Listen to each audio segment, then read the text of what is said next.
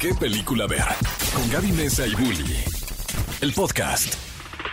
Amigos, bienvenidos a un nuevo episodio del podcast de qué película ver. Un podcast en donde sí hablamos de cine, pero lo complementamos y tenemos invitados que siempre nos contribuyen y sobre todo nos encanta eh, compartir esa pasión cinéfila o compartir la pasión que tenemos por las redes sociales y, y complementar y siempre estar buscando que, que la conversación sea más rica, porque como sabrán tenemos el programa de radio, pero ahí luego no podemos platicar ahora sí que extensamente eh, con nuestros invitados, pero por eso el día de hoy sí queremos echar una conversación bien a gusto. Y para eso nos acompaña Liri Oni, ¿cómo ¡Eh! estás? Gracias, por la invitación. Ay, invitada de creadora lujo, ¿eh? de contenido Sí. de lujo que tuve el gusto de conocerte en Bitcoin y terminamos hablando súper random, pero no sé, algo, algo me contagiaste cuando me dijiste, no, sí, y el cine y las películas y yo, tienes que estar en el podcast, vente para acá a grabar, qué increíble. Ay, sí, estoy muy, muy feliz de estar acá. Bueno, hola Bully, hola Gaby, hola a todos. Yo soy Liri Ondi, me conocen por Liri y creo contenido sobre la cultura coreana, eh, las series, mucho K-pop y, bueno, un poco de las películas también. Está Ah. increíble. Oye, justamente, eh, Liri, antes que nada, gracias por estar aquí. Ayer fui a, bueno, el otro, el otro día fue a desayunar con mi prima. Sí. eh, y ella tiene dos hijas, ¿no? Ajá. Tienen más o menos como 16 y 13 años, o sea, son chicas. Y me decía un poco como ahora ya notaba mi prima que pues que estaban como muy inmersas en todo lo que tenía que ver con la cultura coreana, ¿no? Ah. O sea, tanto en las series, en las películas, en la música. Y me dices, pero es que yo no entiendo por qué yo, pues es que es lo que está de moda. Ajá. te está saliendo. Ujú. Sí, por ejemplo, mi prima te preguntara a ti, ¿cuándo surgió como que este gusto? ¿Cuándo empezas- empezaste tú a notar esta atracción de las personas por todo lo coreano? ¿Cuándo sería? ¿Lo tienes bien detectado? Y en realidad estos últimos, yo porque vivo en Argentina y lo estoy notando últimamente en realidad y no lo puedo creer porque bueno, yo nací en Argentina y me viví, viví todo, eh, toda mi vida en Argentina y cuando era chica yo veía las películas y eh, el- eh, ¿cómo se llaman? las series y escuchaba la música de K-pop y decía esto, bueno, nada, es de allá No te- y jamás, jamás va a llegar acá. Y después de, o sea, últimamente que la primera vez que creo que le escuché, que escuché una canción coreana en la radio, estaba como con la boca abierta que no podía creerlo, pues estamos muy lejos. O sea, somos Sí, antípodas, por ejemplo. Argentina y... Y son culturas muy, Sí, muy también muy, distintas. muy distintas, ¿no? Muy lejanas. Y era como, wow, no puedo creer que llegue eh, todo eso acá, por esta zona. Igual, México, por ejemplo, eh, entiendo que lo tienen un poquito más, eh, como que se metieron mucho más antes que, por ejemplo, Argentina. Mm. Y yo te diría como unos 10 años, o sea, 20, pero ahí era como un nicho. Y después, eh, estos últimos 10 años, podría decirte, y, y ayudó mucho las novelas, las novelas coreanas, Sí. Claro, que mucha gente me dice, ay, conocí Escalera del Cielo, no sé si lo escucharon. claro. Bueno, todas esas series coreanas también engancharon y más tarde un poco el, el- el K-pop, de a poquito el K-pop, por ejemplo. Creo que es, es muy curioso por, por los eh, micronichos Mm. que eventualmente se vuelven muy grandes, ¿no? En el cine, Mm. las películas de superhéroes creo que es el ejemplo perfecto. Como, em- o los cómics, ¿no? O sea, a ver, empezaron hace Mm. tantos años, a Sí. mucha gente le gustaban y de la nada una película Mm. y de la nada un universo. Y ahora puedes decir, espérate, es lo Mm. que más vende en la Mm. taquilla, ¿no? O sea, y hablando un poquito, eh, ya metiéndonos un poco el tema de, de- del cine del cine surcoreano. ¿Qué pasa con Parásitos, por claro, ejemplo? eso fue como Sí. el gran detonante. Sí, sí, sí. O sea, te llega a los Óscares.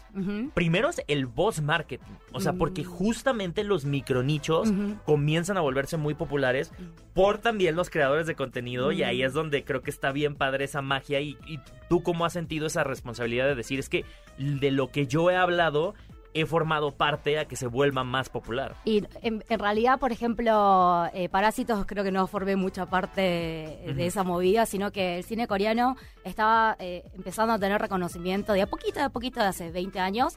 El cine coreano cumplió hace poco, en 2019, 100 años. Ok. Y hace 20 años como que, ah, algunos directores, ¿no? Como, eh, no sé si conocen a Kim Ki-dok o Ujú. eh, eh, como es Park Chan-wook, que Ajá. hizo Old Boy. Sí. Eh, bueno, ahí en, la- Traumática en los festivales... de por vida. Sí, sí, sí, un poquito así como de no, o sea, empezaron a conocer de a poquito y la verdad que Parasite fue como boom, ¿no? O sea, ahí empezaron todos eh, empezaron a tener un poco más de interés, así el público general, lo hizo un poquito más mainstream, pero detrás sí, o sea, de antes hay ya varios directores que estaban como haciéndose reconocidos internacionalmente, eh, especialmente en, en- en- en los festivales eh, internacionales, ¿no? Por ejemplo, este año Park Chan-wook, un director eh, coreano, ganó... Qué bonito eh, escucharlo como si se pronuncia. Sí, sí, Park. O sea, Sí. me, me Digamos cambió Park. así. Y nosotros Se siempre estamos batallando. Ajá. Bueno, el director Park ganó como Ajá. mejor director ahí en, en Cannes. Ajá. eh, con la película Decision to Live, que Decisión de Ajá. Partir, creo Ujú. que es, eh, que todavía no la vi, pero me encantaría. Es que eso, eso es muy reciente, ¿no? Sí, sí, este O sea, año fue. Y dicen que está brutal, además. Sí, no O sea, sé, muero por verla. No sé qué esperar. Sí, espero que Emocionante. llegue. ¿Y qué tanto, eh, digo, me imagino que, que tal vez por tu ascendencia pues tenías eh, tal vez estos, eh, esta cercanía, ¿no? De que mira esta película que es muy popular, no sé, de los 90, los 80, Sí, los sí. 2000. ¿Tú tienes algunos títulos que veías y que te gustaban mucho coreanos en, en cuanto al cine particularmente? Ah, bueno, pero a mí me gustaba porque lo, lo más comercial de Corea. O sea, Ajá. el Bien. cine coreano está muy desarrollado, la gente ve mucho cine coreano. O sea, eh, vos ves las taquillas y lo que más se vende eso es Mucho cine La- nacional. Cine. Sí, sí, sí, wow. mucho cine nacional. Y entonces yo veía lo más taquillero de, de allá, pero y, y trataba de ver como esta- estos directores que, que no, no eran muy taquilleros, que digamos, ¿no? O sea, dentro de todo, por ejemplo, Joon-ho sí le fue bien a, a nivel com- comercial, pero bueno, los otros directores son mucho más artísticos. Y, ay, a ver, un título...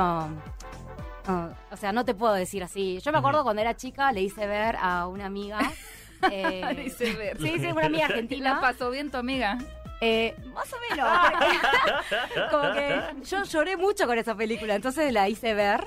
Le dije, a eh, vas a llorar vida". mucho. Era una, una mujer que, que estaba en pareja y se le borraba la memoria. Ah. Era muy triste, entonces yo estaba como "Oh", llorando y le hacía ver a mi amiga y mi amiga, Ah, qué- qué así, bueno. no sé, Ah, no, no le ok, copó tanto. De que ¿viste? pon juego de gemelas.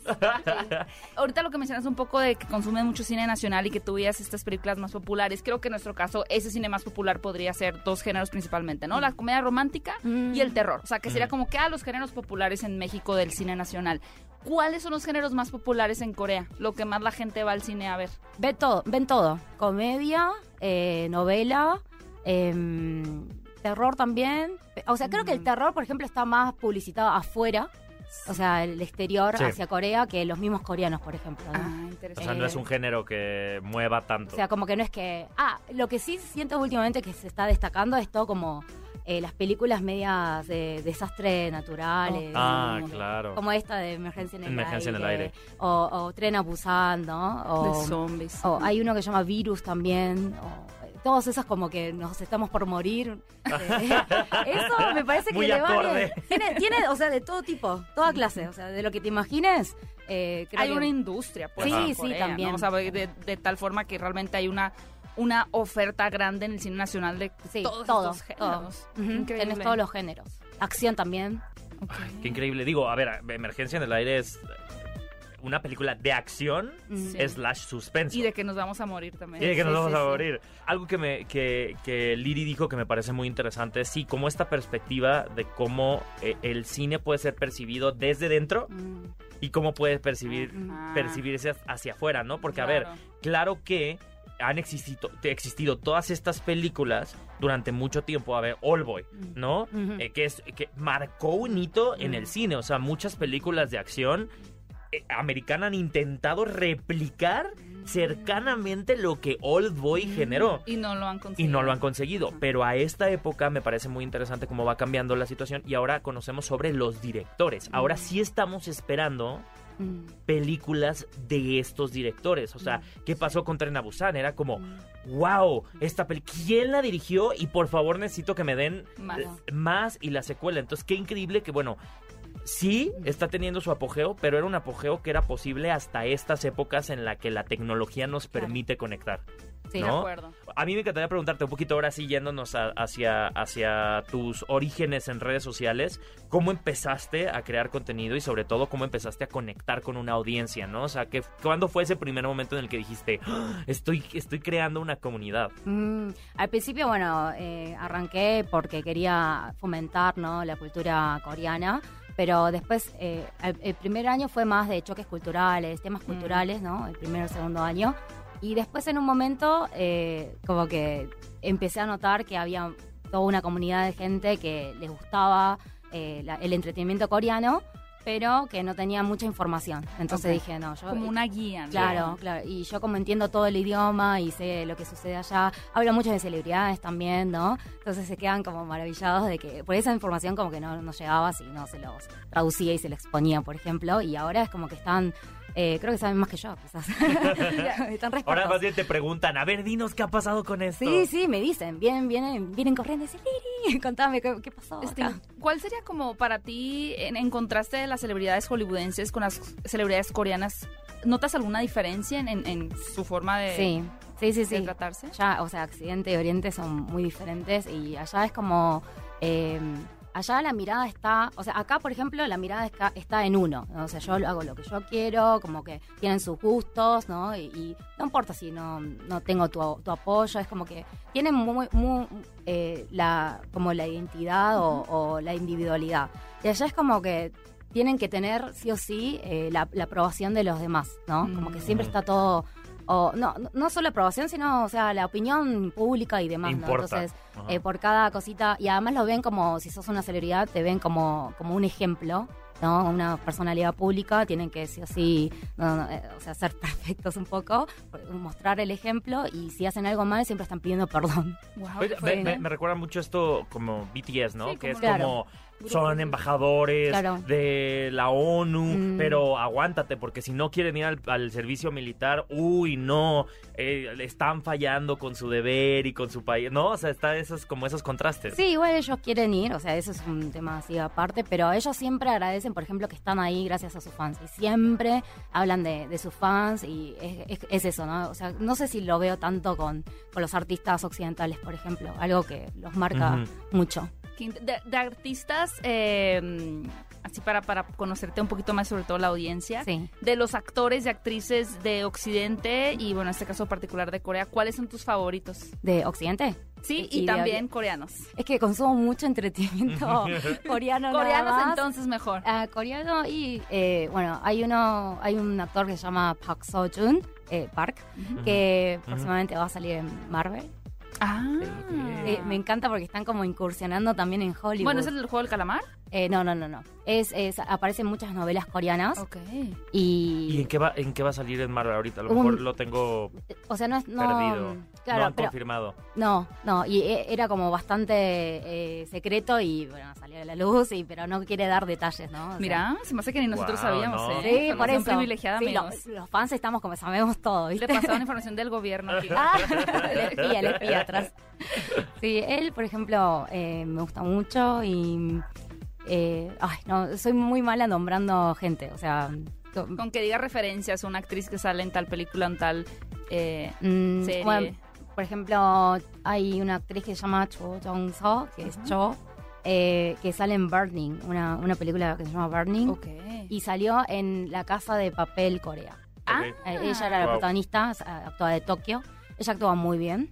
Mm, Pues para hacer Tokio, eh, me imagino que tiene su, su, su, su talento, ¿no? Y también ahorita estamos comenzando a ver, como decía Héctor, estas eh, formas de hacer marketing, ¿no? En donde esta película que llega a la cartelera de Cinépolis, que se llama Emergencia en el Aire, Mm. pues ya empezamos como en Occidente a reconocer rostros, Sí, ¿no? De que, increíble. ah, es el actor que apareció en la Sí. película Sí, de... no, sí, sí. parásitos que salen en el meme. Sí, También sí, este sí. meme que se super viralizó de que sale como chofer y la persona está Ah, así. claro. ¿no? De que yo cuando escucho no sé qué. Y ya empezamos a, a reconocer a los actores también. Es verdad, está un actor que se llama Lee Byung-won, que Ujú. es el actor Lee, que es el de Juego de Calamar. Y después el famosísimo eh, Song. Song. Yo también soy Song. Mi apellido. Primo lejano, lejano, quizás. eh, Song Kang-ho, que es un eh, actor, actorazo, que salió en todas las en Parasite Ujú. y en muchas películas así de, de nivel. Parasite, el cast de Parasite ya era muy grande cuando Eh, salió Parasite o más bien se hicieron grande después de Parasite. Mm, sí, no, eran bastante conocidos todos. Dentro de todo eran bastante conocidos. Interesante. Sí, Qué pero- buena pregunta. Mm.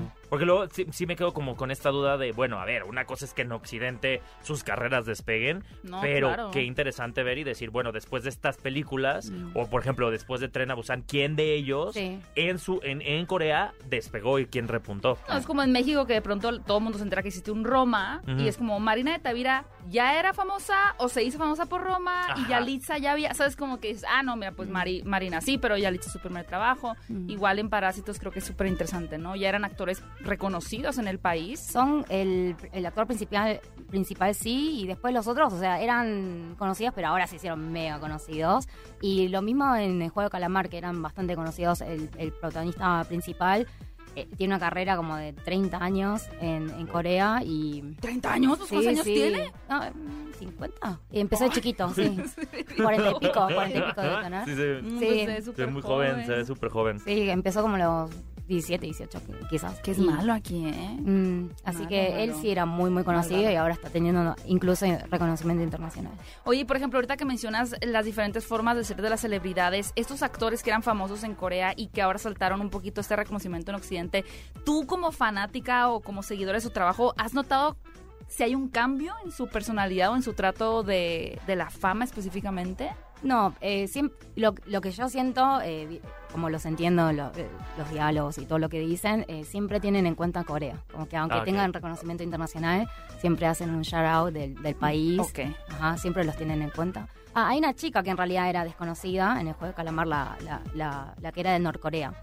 Ok. Eh, Mm. Ella era modelo y era la primera vez que eh, actuaba en una En algo. serie, en algo, y ahora es como... Top celebrity. Sí, sí, pero de, del Pero top esta de chica que tiene millones y millones y millones de seguidores. Sí, sí, sí, sí. O sea, incluso pasó a todas las que tenían un montón de, de seguidores en Instagram. O sea, las- les pasó el trapo, le decimos en Argentina, como que ¡pum! Sí, sí, sí. O sea, con solamente una serie y mientras, no sé, otras artistas tienen, o eh, actrices tienen mucha carrera, ¿no? Por ejemplo, o sea, no se compara el reconocimiento internacional con solamente Corea, Asia y un puchito de, fuera, de afuera. Oye, ¿y qué, qué tanto sucede, eh, como por ejemplo aquí en Latinoamérica, que puedes decir, bueno, hay creadoras de contenido que han saltado a la pantalla? No sé, a mí ahorita se me viene a la cabeza Argentina, Ajá. ¿no? Que empezó en Mm. redes sociales y de la nada ahorita ya está en una serie. Sí, ¿Qué, Disney. tanto, ¿Qué tanto, por ejemplo, en Corea pasa que comienzan como creadores de contenido, como influencers, y saltan? ¿Es común o no es todavía común allá? No, me parece que, que no. O sea, tienen como muchas celebridades, hay muchas agencias especializadas y después eh, YouTube o influencers son como esa parte. Es como aparte. Sí, sí, sí, sí. Pero muchos, eh, a ver, no, no, no recuerdo un caso concreto en realidad. Mm. Sí. O, ah, bueno, lo que pasa mucho es que los cantantes eh, saltan también a la pantalla. Mucho. Ah. Es, es muy común eso. Ok. Ujú. Bueno, y va ahora sí para entrar un poquito en, en, en materia de... Es que tenemos muchas cosas que preguntar. Quisiera- quisiéramos que estuvieras aquí cinco programas. Por favor. me encanta, gracias. Eh, ¿Ya viste la película de Emergencia en el aire? Sí, sí. ¿Qué, qué tan fanática eres? Nos traes en Este- exclusiva porque Sí, yo muero no por sé verla. Eh, ¿Qué tanto eres fanática de este género como de desastres que comentábamos? ¿Y qué, qué te pareció la película en general? Ah, Yo de desastre me encanta. Me encanta. Hay, gente que no, no quiere, pero no le gusta, pero a mí me encanta. Me encanta que me hagan desesperar y esta película lo logra, encima como en tres, en tres partes, ¿no? O sea, como que hay un desesperación 1, desesperación 2 y desesperación 3. Y mm, no, a mí yo disfruto mucho y, y me encanta haberlo visto en el cine y que lleguen estas películas. O sea, no es lo mismo ver en la computadora que ir Claro. al cine y especialmente en estas eh, películas que está bueno como menta- o sea, imaginarse que está adentro. Sí. Y además está como la técnica de, mm, de- de grabación o filmación está hecha un poco para que sientas que vos estás dentro del avión. O, por ejemplo, bueno, hay, hay una escena que, que tienen un accidente en auto y parece que estás ahí adentro. Ajá. Porque- Por la perspectiva. Por la Por las Perspectiva. perspectivas. No sé cómo hicieron, o sea, se, se mataron, no sé. se De golpearon. hecho, los ¿cómo actores hicieron? fallecen, no es cierto. Ah, No, son no, las no sé cómo hicieron. Y el diseño sonoro, ¿no? Porque Sí, además es como una sala de cine, Sí. lo que te da es este Sí, sonido sí. envolvente. Y es impecable. Para quienes no sepan de qué trata esa película, básicamente tenemos a este terrorista Mm. que mm, lo que hace es implantar un- una especie de virus eh, a través del aire en un avión. Pero es es es súper extremo y como dices, voy a enfocarme en la primera parte para no, no spoilear mucho lo que pasa a continuación, pero tenemos una, un avión lleno de personas que van a Hawái, donde este virus se, se esparce en, en minutos y es letal, ¿no? O sea, todos los que están ahí adentro se van a morir. Pero luego además te pones a pensar, ¿y si logran aterrizar el avión y la gente sale Ale. del avión? Pues eso se va a ir otra vez al aire y se va a morir todo el mundo, ¿no? O sea, como que la escala se va haciendo mayor y mayor y mayor y mayor y, y justo en esta eh, primera escena, pues en un momento el piloto también, pues digamos que le, le toca, le toca y el avión se va así en Mm. picada Sí, y hay una sí, escena sí, como de gravedad cero, donde ves así a, a los... eh, A los pasajeros. a los pasajeros y, y a, a las, a las personas de- del, avión, ajá, como contra el techo, así. Qué no sé- pendiente. Sí, sí, no, sí. no, Yo no. Corte miraba A, eso. vuelo a Argentina. Sí. No, no, yo miraba eso y decía, ¿cuánto le pagaron a la, azafla- a la azafata? Porque se golpeaba así como que, o sea... A los dobles. Sí, yo ¿cuánto le pagaron, pobre? No sé. Pero qué padre Sí, esa pues, inmersión, ¿no? Qué padre este... Sí. el- que, el, que, el, que el cine y que las técnicas de cine y que lo que estamos viendo ahora sea que claramente obviamente hay un trabajo de CGI en Mm. computadoras, pero todo lo que son efectos prácticos en este tipo de películas yo creo que es lo que uno agradece. Porque exacto, uno se pone en ese lugar y dice, es que es real, o sea, ese Mm. choque que yo estoy viendo o esa caída, o sea, el Está stuntman seguro se dio un madrazo Sí. en este momento que estaban filmando. Sí, me parece que no es CGI, eso es una persona Ajá. ahí, no sé, golpeándose, creo. Sí se ve que se le dieron duro, la Sí. verdad. ¿no? Sí se ve. Y lo que me gusta mucho particularmente a mí de, del cine eh, surcoreano en este caso, y también del cine japonés, la verdad, es, es como esta combinación que hay siempre de, de- o sea, en este caso, por ejemplo, de acción o de terror, de suspenso, con una crudeza Mm. tan aterrizada eh, eh, en la intensidad de las Mm. emociones. O sea, los personajes realmente siempre, si sufren, sufren. Mm. O sea, como Ujú. lo que decías de este personaje que viste de niña, esta película donde está- se le Eh, olvidaban se las le cosas, olvidaban tú sufrías porque te logran transmitir Ah, como sí, la sí, sí. desesperación, el amor, la Mm. tristeza de una manera que, sí. que a veces en Occidente no se logra Mm. eh, de esa O se queda ahí a forma, medias, O ¿no? se queda a medias. Aquí los personajes, o sea, Sí. a- a- digo, Es diciendo que hay intenso. un virus y se mueren personas, pero se mueren así las sobrecargos y tú como si la conocieras de toda la vida. Y tú no, O sea, ¿por qué te morís? Cómo te llamas, pero Ah. sufres por Ah, ella. sé lo que te referís. En coreano le decimos shinpa, que es como eh, la empatía, ¿no? O sea, como que te hace sentir, en serio, te hace llorar, ¿no? Y, eh, eh, sinceramente lo- el público coreano está un poquito cansado de eso, en realidad, porque Porque aquí es nuevo. Y nosotros tráiganlo, Sí, que sufran. Y, y, ah, y veo comentarios que, wow, en Occidente parece que funciona todavía, una cosa así. Están como que hace 20 años que están viendo eso. Hay algunos que critican, digamos, ¿no? Los criticones, pero a mí me gusta, o sea. ya como que lo ven como muy frito, ¿no? Como sí, como que ya basta. Mira, estamos vírgenes de sí, eso. algo así. Oye, pues qué, Venga. qué emoción y obviamente cuando ustedes están escuchando este podcast ya está en las salas de Ah, Cinepolis. Emergencia en el aire, la pueden ver en distintos formatos, es una película que tiene garantía Cinépolis, así que ustedes no se la pueden perder. Obviamente, Lirionit, gracias por Ay, estar no. aquí con nosotros, fue un placer y un honor El que nos acompañaras. No, muy divertido eh, charlar con ustedes y bueno, eh, qué bueno que Cinépolis apueste también un poco por las películas eh, surcoreanas y las traigan acá a Latinoamérica a- a, eh, a México, perdón. Y nada, bueno, muy muy contenta y muy enriquecedor la charla de hoy.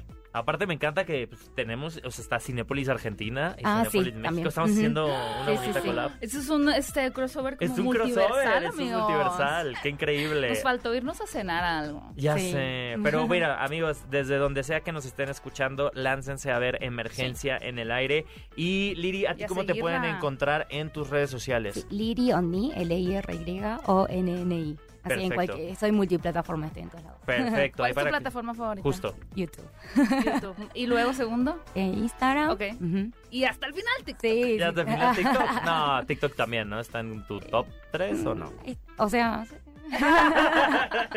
estoy en todos lados. Suscribo, amigos, ¿eh? No, sigan a Liri en todas sus redes sociales. Ahí seguramente va a estar platicando y también dando toda su emoción acerca de esta película y muchísimo más. Amigos, muchísimas gracias por escuchar este podcast. Recuerden que tenemos nuestra versión en vivo todos los sábados en punto de las 10 a.m. en XFM 104.9, eh, donde platicamos, damos todas las noticias y pues no se pierdan el programa de este sabadito porque va a haber cosas bien padres. Así Y a ti, Gaby, ¿cómo te pueden encontrar qué gusto estar aquí en el micrófono contigo. El gusto es mi microbully. A mí me pueden encontrar como arroba Gaby Mesa 8 en Twitter y en Instagram. Y a mí me encuentran como arroba Héctor Trejo. Nos despedimos de este podcast. De nuevo, muchísimas gracias, Gracias, Liri. Y recuerden ponernos eh, estrellita, calificación y todo eso para que este podcast se escuche entre más personas. Ve a Cinépolis y utiliza el hashtag qué película ver. Escúchanos en vivo todos los sábados a las 10 de la mañana en Exa FM 104.9.